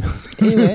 On voit qu'il est dans le, bah, dans le, dans le réseau, quoi. Il se- il- c'est comme ça qu'il rencontre des gens, c'est comme ça qu'il sympathise avec des gens. Si vous, vous avez sous- entre les mains le CD de As Good As It Gets, que, que j'ouvre euh, là, il y a une longue, longue, longue note du réalisateur à propos de, de Hans Zimmer, où il explique l'importance que Zimmer a dans sa vie, pas dans sa vie de, de, en, tant- en tant qu'artiste, mais l'importance qu'il a dans sa vie. C'est-à-dire Mhm. à quel point il le soutient psychologiquement, sachant que James L. Brooks est quelqu'un de très stressé et qui a besoin besoin de, de, de sentir euh, écouté, soutenu, etc. Donc ce qu'on vous disait par rapport à Son côté rassurant voilà, et, voilà. euh, et à l'écoute et euh, à créer du lien. Ouais, Voilà, mais ça, c'est totalement transparent. Euh, là, on a vraiment un réalisateur qui nous dit très clairement que, que ce mec est son infirmière, son psychanalyste, son pote, son machin, son soutien, son tout ce que tu veux. Et donc, il va, il va ils vont collaborer deux ans sur le film. Donc, le, ça nous donne aussi une idée qu'il se contente pas d'intervenir en, en fin de course comme souvent les compositeurs qui ont quelques semaines pour composer avant que le film ne, ne soit mixé. Lui, il, est- il semble engagé bien en, en amont. Mais est-ce qu'ils vont, est-ce qu'ils vont coucher ensemble? Ben, pe- peut-être, on sait pas. C'est- Hollywood, c'est New York, c'est de- la vie. C'est la vie. C'est bien possible. À, tra- à travers ça, on voit vraiment que quel, quel genre de personnage il, il- il est. C'est pas un compositeur de Mais tu, musique tu de film approuves cette traditionnel. attitude ou tu, tu réprouves? De quoi? D'être d'être pote avec les réalisateurs? Bah oui, t'as le droit d'être pote avec réalisateurs. Non, parce que bon, euh, je, mais, je, Non, mais voilà, je, je voudrais savoir quelle est ta position. ma position, ma position, c'est que je me mets, je, je, je sais que j'aurais pas été boire un, un, un, café avec Jerry Goldsmith, quoi, si tu veux. Et- Ça- et c'est pourtant- parce que c'était écrit sur sa gueule que c'était un chieur, quoi, que c'était quelqu'un qui, est- qui était euh, dans, dans, dans, dans sa bulle créative. Il te sortait des merveilles de là, mais t'avais pas forcément envie de, de rester dans la pièce pendant qu'il bossait. Alors que Zimmer, je pense que tu peux rester cinq jours euh, euh, dans, dans son salon. Et d'ailleurs, on a des tas de vidéos sur YouTube euh, de, de, de, de, de gars Du qui salon- sont avec de lui, voilà. Ouais. euh, et- et c'est un vrai travail de collaboration et c'est super important. Mais je, je crois que c'est peut-être ça son secret. Je pense que ce qui fait que il est, euh, il a, il occupe la place qu'il occupe aujourd'hui, c'est que c'est quelqu'un qui ne se positionne pas dans dans le monde de la musique de film comme un artiste. C'est quelqu'un qui se présente comme un collaborateur. Ce qui fait que quelle que soit la personne qu'il a en face de lui, que ce soit un studio, donc qui peuvent mettre la pression de manière plus ou moins affirmée justement à, à un réalisateur, eh ben, le réal quand il a en face de lui euh, un compositeur qui est pas en train de, se, de, de, de pleurer à chaudes larmes parce qu'on est en train de remettre en question sa vision, le travail qu'il a fait, les thèmes qu'il a pu qu'il a pu pondre sur les deux derniers mois, euh, lui doit avoir une, il est doté d'une souplesse mentale qui l'autorise en fait à se dire, mais attends en fait il y a pas de pépin, il y aura de la musique sur ton film, t'inquiète pas. Exactement, c'est c'est ce que James L. Brooks dit dans, dans, dans ce livret. Il dit, Mm. euh, et je le voyais régulièrement mettre à la poubelle des thèmes qui auraient Ouais. pu servir pour d'autres films en fait. Ouais. Alors bon, ce qui sait pas, c'est qu'ils sont pas du tout à la poubelle. Hein. Ils ont servi ils vont servir, ils vont servir 50 fois par la suite. Mais, mais, je- mais je lui, crois que c'est effectivement, il, se- effectivement, il est rassuré, il se sent pris en compte, il se sent écouté. écouter et, Et en ouais. même temps les studios eux sont rassurés parce qu'ils n'ont pas un artiste en face d'eux avec un avec un Avec un ego, euh, surdimensionné dingue, ouais. il a quelqu'un qui comprend qui comprend qu'il doit rendre sa musique euh, en tant de jours et pas un de plus ok pas de pépin même s'il doit mettre 15 personnes dessus ce sera rendu et en plus ce sera une musique qui va pouvoir se découper à l'envie et euh, donc ils Ça, feront ce qu'ils voudront ça, au montage C'est clair que quand tu montes de la musique euh, de, Zimmer versus euh, la musique de Williams ou de Goldsmith ou autre, euh, moi je l'ai fait, comme on raccourcit toujours un peu les morceaux pour pas que l'émission dure 8 heures, je l'ai fait là pour l'émission, ça m'a pris 5 minutes. On fait la même émission avec le même nombre de morceaux pour John Williams, j'en ai pour des heures en fait, pour que ce soit harmonieux, que ça s'entende pas. Zimmer, tu, coupes, tu colles, ça, ça passe toujours. à l'exception peut-être de celle de celle de celle-ci. Donc une des raisons pour lesquelles je me fais chier, j'aime pas écouter de la musique de Zimmer, c'est son caractère extrêmement répétitif, l'idée que ce sont les mêmes accords d'enchaînement qui sont pendant trois minutes euh, et qu'on arrive exactement au point où on devait arriver, on le sait dès le début quoi. Euh, donc il y a aucune surprise dans, dans le développement puisqu'il n'y a pas de développement. Euh, la nouveauté pour moi quand j'ai reçu le disque donc de As Good As It Gets, c'est que je ne savais pas où allait le morceau. Tout d'un coup, y a- je retrouvais la raison pour laquelle j'aime la musique de film, c'est-à-dire que c'est une musique narrative, c'est-à-dire une musique qui me guide dans un chemin et euh, régulièrement il y a des détours, des surprises, des machins, des trucs. Et ça, en fait, c'est conditionné par le film lui-même, puisque donc le personnage principal est un personnage qui passe son temps à changer d'humeur de façon inattendue, et donc ces sursauts d'humeur devaient être mis en musique, et donc du coup avoir une musique qui forcément, dans les, dans les intervalles euh, rythmiques, il y a des moments d'attente, de, de substitution, de choses comme ça qui font que tu te sens pas euh, sur une autoroute en fait. T'es es plus sur une route de campagne et, et donc ça en fait une musique très agréable qu'on va, euh, va Écoutez écouter tout de suite.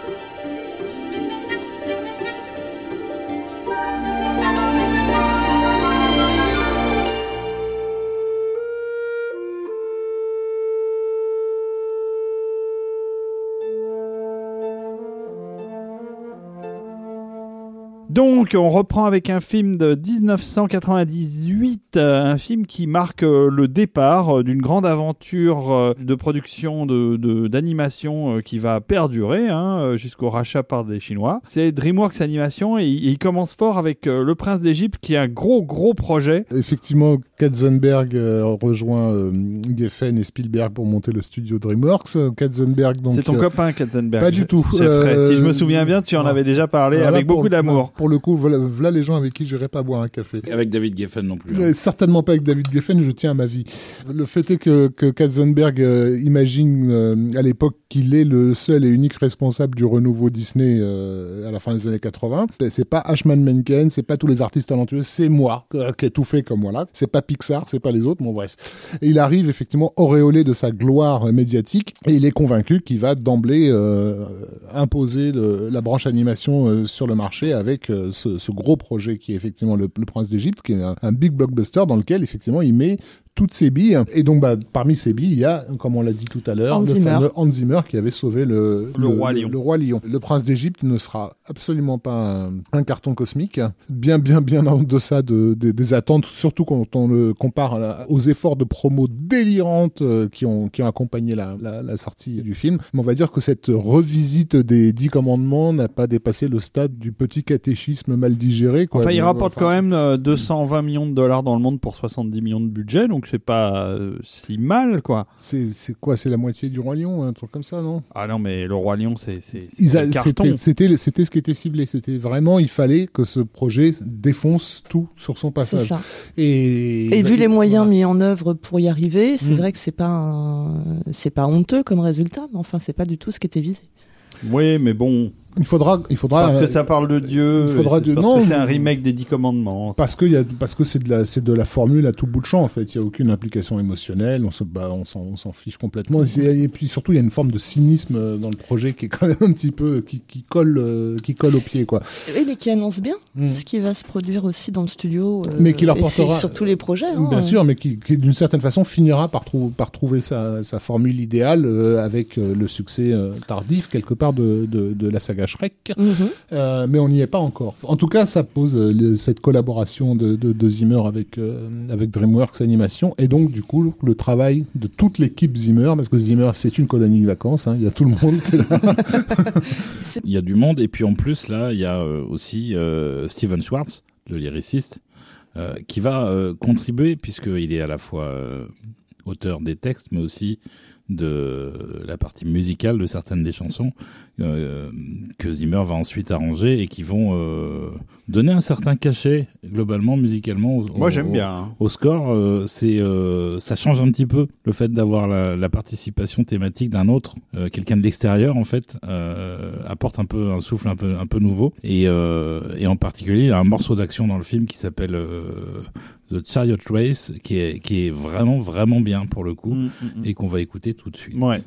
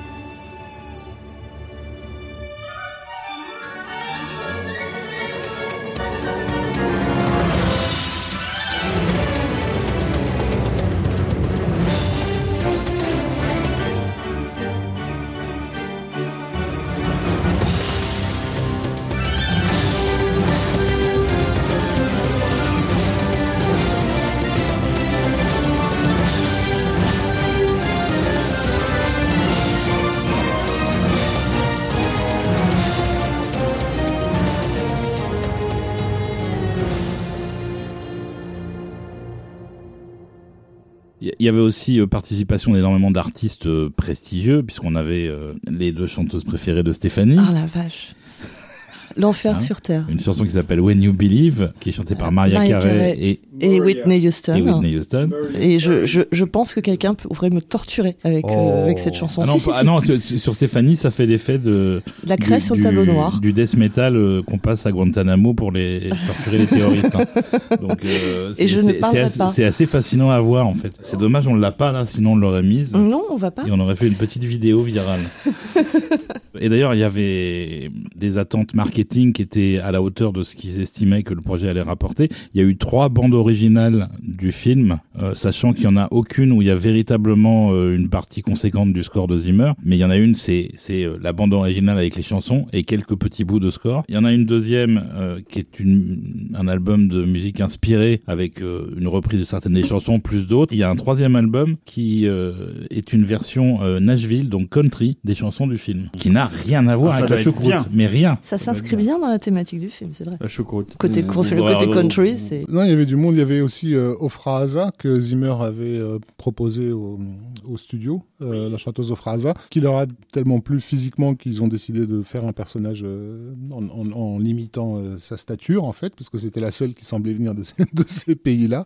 Ofra Haza, elle était, elle était connue à l'époque pour avoir fait l'objet d'un sample, en fait, puisqu'il y avait un tube de Eric B. Rakim qui s'appelait Paid in Full, qui avait bien cartonné dans les années 90 et qui était porté par la voix de la Hymnine Azul, je sais plus ce qu'elle chantait. Donc effectivement, Maria Carey et, Whitney Houston, les Boys to Men, et des chansons donc bah, de tous les comédiens, puisque donc ça, inaugure aussi euh, la, la formule DreamWorks de mettre des tas de vedettes, de comédiens connus euh, interprétant chanter. des voix euh, de personnages, donc Steve Martin, Martin Short, Michel Pfeiffer, Ralph Fiennes, ils chantent tous hein, dans l'album. Mm, mm. C'est c'est bien pénible. Voilà, sachant que l'équipe de Zimmer et Zimmer ont aussi participé à la partie euh, technique de la création de la voix de Dieu, Il a chanté euh, Zimmer, qui est chanté. interprétée par Val Kilmer de mémoire. Non, ils chantent pas, mais ils ont travaillé euh, pour essayer de faire une voix qui, soit différente de ce qu'on entendait dans les films bibliques habituels. Pour obtenir le, le timbre, en fait, ils ont demandé à Val Kilmer de jouer de, comme s'il était Val Kilmer, en fait.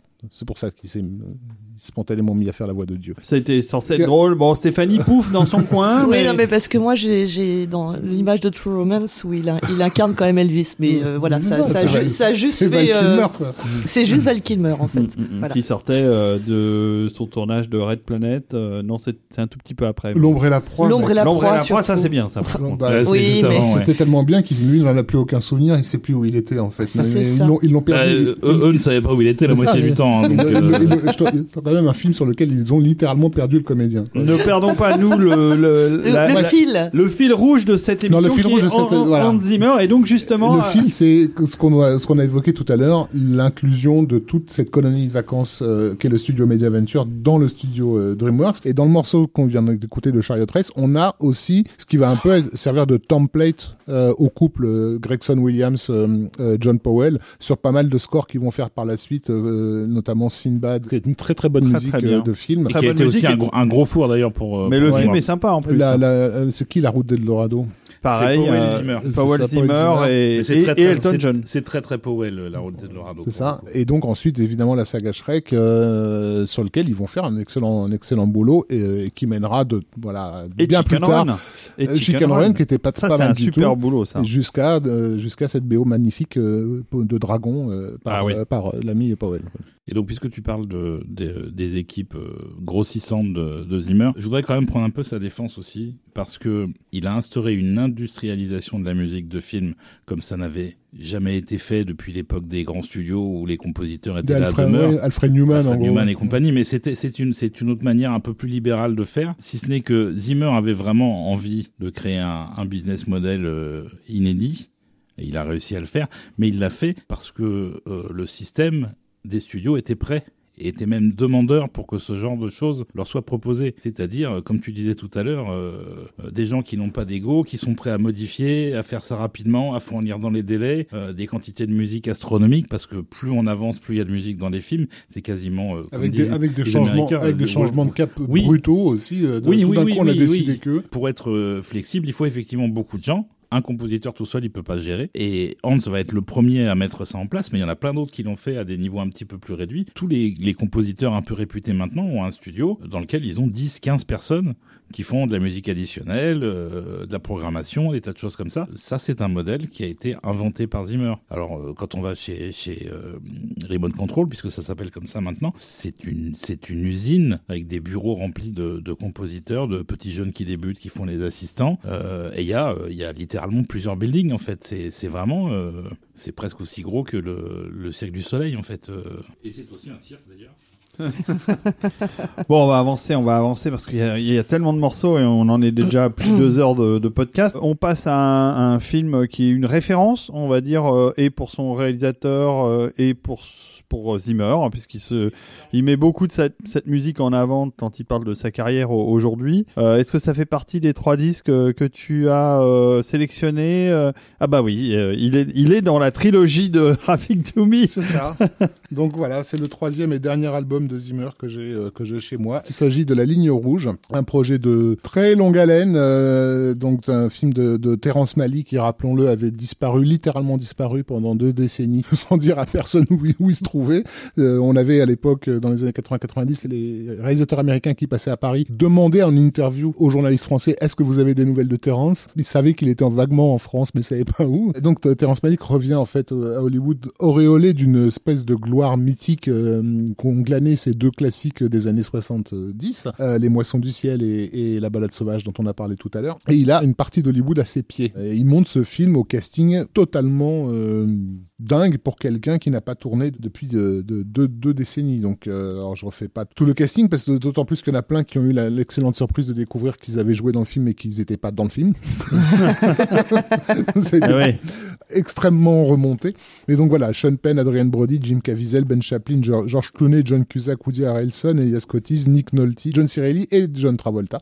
Donc film, film de guerre contemplatif, hein, je pense que ça peut résumer un Oh, peu bah, le- contemplatif, le- le c'est un, c'est un- propos. c'est un bon terme. Une expérience philosophique de la guerre en tant que traduction de la condition humaine. euh, Tout voilà, à fait. En, en gros. À travers la, la bataille de Guadalcanal. Donc, euh, voilà pour le, le film lui-même.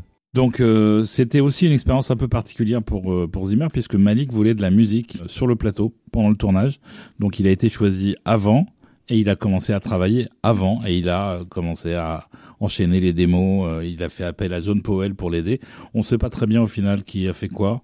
De ce que Euh, j'ai compris, euh, en fait, beaucoup de, la- de morceaux ont été euh, dégagés par euh, Malik dans ses multiples remontages du, du film et en- une grande partie de Zimmer, en fait. Dans le film, il resterait presque plus de Powell que de, que de Zimmer. Après, je, la composition de- du disque qui est sorti à l'époque ne correspond pas forcément à ce qu'on entend. euh, Non, c'est pas forcément ce qu'on a dans le film. Ouais. Et il y a un album qui est sorti après, euh, beaucoup plus conséquent, euh, où on retrouve plein de versions alternatives, puisque euh, littéralement, je crois que Zimmer a fait près de 6 heures de musique pour le film. Le fait est que c'est globalement très réussi, c'est parfaitement en phase avec la vision contemplative, avec la lumière, euh, la superbe photo de, de la ligne rouge. Et on retrouve aussi dans la musique un effet d'horloge, une sorte de tic-tac qui est souvent en, en sous-texte dans les morceaux de, de Zimmer et qui est un élément récurrent qui reviendra dans pas mal de partitions après euh, qu'il écrira dans les années 2000. Euh, donc la, première fois c'était là, mais d'ailleurs on reparlera de, cet effet-là sur un film beaucoup beaucoup plus récent tout à l'heure. Et puis alors il y a aussi beaucoup de musique euh, de Mélanésie de chants traditionnels euh, qui sont parfois mélangés à des à des compositions de score.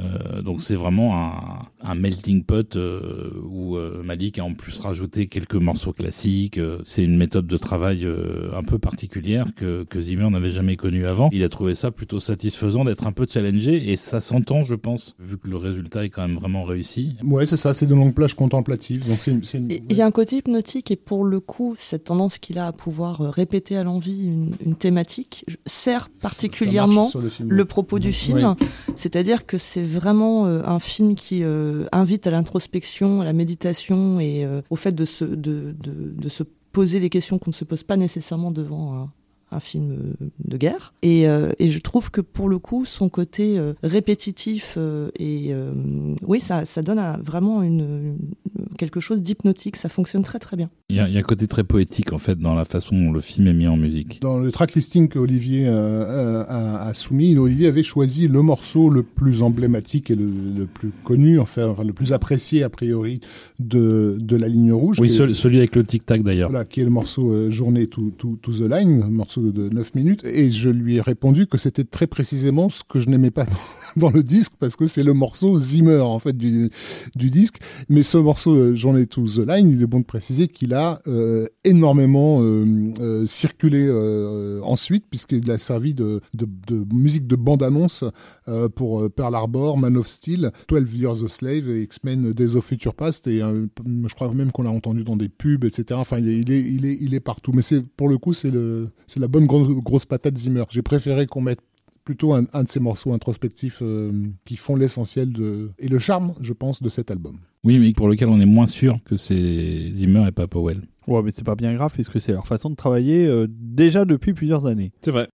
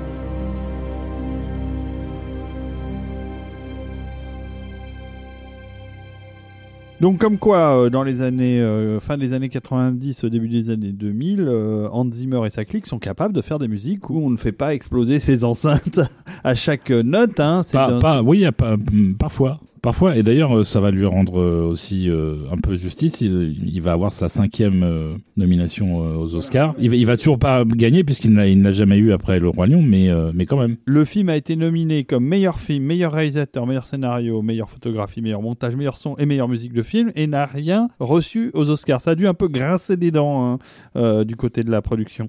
Non, pas spécialement, mais pas, enfin, ils, ils ont pas mis le prix, c'est tout. euh. Et voilà, c'est terminé pour la première partie euh, consacrée à Hans Zimmer et sa musique. J'espère que ça vous plaît.